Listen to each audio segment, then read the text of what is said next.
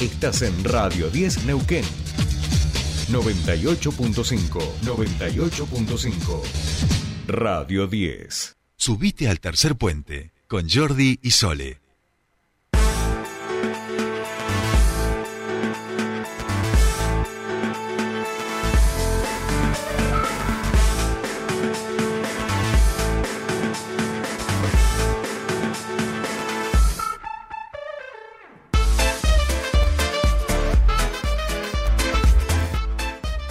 Estamos aquí.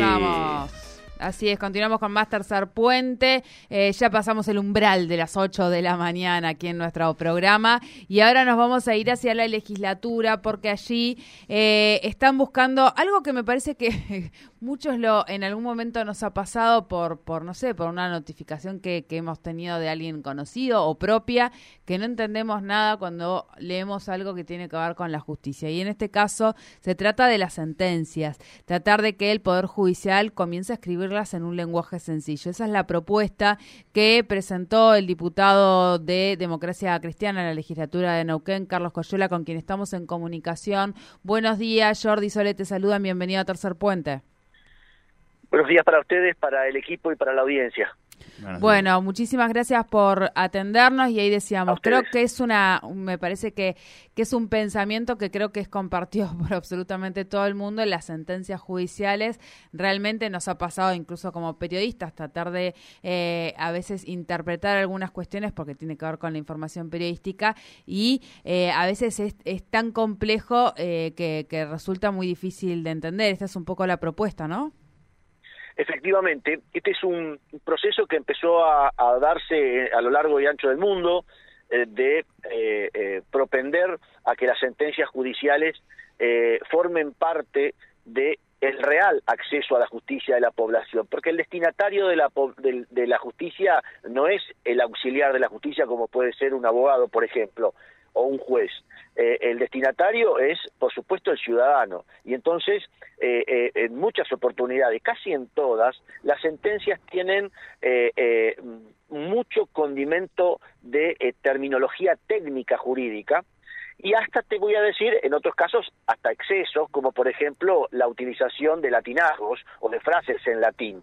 Que no tienen que ver con la esencia de lo que se está decidiendo, con la esencia de la sentencia, pero tiene esa, eh, ese propósito de colocar la actuación de la justicia un peldaño más arriba del el resto de los mortales. Y entonces eso conlleva a que la mayoría de los ciudadanos que no tienen por qué conocer derecho, obviamente, eh, necesiten de, entre comillas, de un intérprete para leer lo que la justicia ha dicho de sus conflictos y eh, obviamente tengan que ir a ver a su abogado para intentar este, saber eh, qué es lo que ha resuelto una sentencia. Entonces, este principio que se está dando ya en las nuevas legislaciones hay en otras provincias Ahí, estábamos Se cortó. escuchando a Carlos, Carlos, a Coyola, ver, un momentito. di- En diputado. otras provincias nos quedamos y a ver si podemos recuperar la comunicación. Estamos charlando con él a propósito del proyecto presentado para exhortar al Poder Judicial a escribir sentencias con lenguaje sencillo. Ahí parece que ya hemos recuperado la comunicación. Bien, Carlos, nos quedamos escucha en, ahí? en otras provincias, Carlos. Claro, en, en Chubut ya este, se ha sancionado una normativa parecida. Eh, nosotros estamos ahora en la Comisión Especial para la Reforma del. Código Procesal Civil. Sí. Uno de los primeros, este, eh, eh, las primeras discusiones ha sido esto, de establecer en los este, artículos eh, del prólogo, es decir, los primeros artículos de principios generales, establecer el acceso al lenguaje eh, claro para la sociedad. Mi propuesta no tiene que ver solamente con eh, eh, el fuero civil, sino por supuesto también con el fuero penal, el administrativo, el laboral. Es una sentencia, es una ley que obviamente obliga a este, todos los efectores de la justicia a que sus resoluciones sean dictadas en un lenguaje asequible, entendible para toda la sociedad.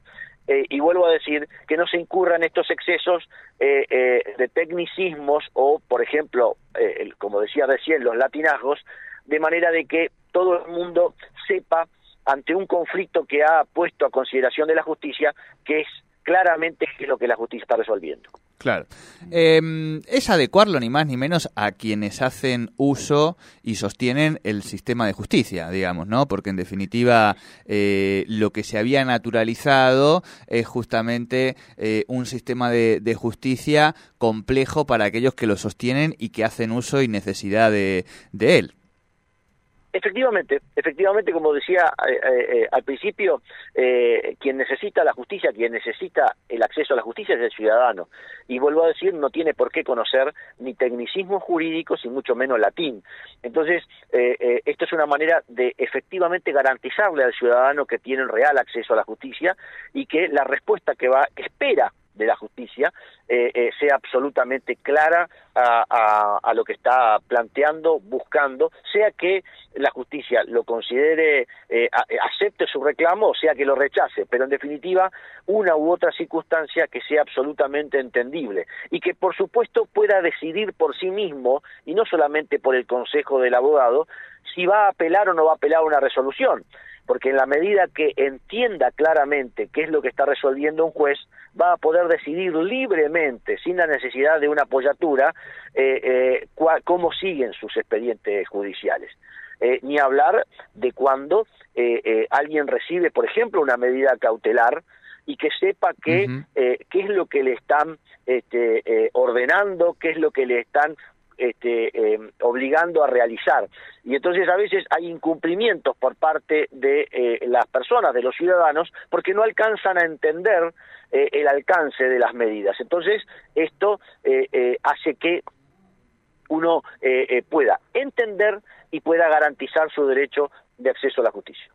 Bien, bien, clarísimo. Supongo que esto eh, eh, implicará un poco ayornar el sistema judicial. Si esto sigue adelante, que ahora eh, contame Carlos en qué instancia está dentro de la legislatura, fue presentado entiendo el 24 de agosto, eh, cómo va en, en el tratamiento dentro de la legislatura y entiendo que esto llevará un poco una capacitación dentro del Poder Judicial, ¿no? Entiendo que sí, eh, eh, tomó estado parlamentario en la sesión pasada, en la sesión ordinaria de la semana pasada, eh, pasó a la Comisión de Asuntos Constitucionales. Eh, por supuesto que eh, ni bien comience su tratamiento, voy a, a solicitar que sea citada, por supuesto, a, a debatir esto la Asociación de Magistrados, uh -huh. el, el, el, Superior Tribunal de Justicia, con, con, los técnicos que ellos envíen, por supuesto, a los dos ministerios públicos de la Defensa y Ministerio Público Fiscal, es decir, todos los actores del sistema judicial de manera de eh, eh, poder unificar un criterio. Todos son contestes, porque vuelvo a decir, han participado de esta comisión para la reforma del Código Procesal Civil y todos entienden que hay que propender hacia ese camino, hacer entendible las sentencias. Así que eh, será mi propuesta, será jornada, será en otros términos, pero lo que busco, como en todos los proyectos que presento, es disparar el debate y que, por supuesto, este tema se ponga en la este, agenda legislativa. Después, con con eh, objeciones, con eh, aportes. Eh, esperamos que esta este, ley sea tratada y aprobada, porque me parece que es un paso adelante para em, achicar esta brecha que existe entre los ciudadanos y la justicia, a veces cuestionada, y me parece que hacerla más cercana al entendimiento de la población en general, me parece que va a ayudar a achicar esta, esta brecha. Bien, Carlos, clarísimo. como siempre, le agradecemos mucho el contacto con Tercer Puente. Buena jornada. El agradecido soy yo de que me permitan charlar con la comunidad y por supuesto siempre a disposición de ustedes. Un fuerte abrazo. Un fuerte abrazo. Hablábamos con Carlos Coyola, diputado provincial de eh, Democracia Cristiana, sobre este proyecto que presentó en la legislatura, que ingresó nada más hace poquito en la sesión pasada y todavía aún no obtuvo tratamiento en comisiones y tiene que ver con hacer eh, de las sentencias eh, una lectura un poco más entendible para todos los ciudadanos y ciudadanas que son los que acceden finalmente al sistema judicial. Sentencias con lenguaje más sencillo.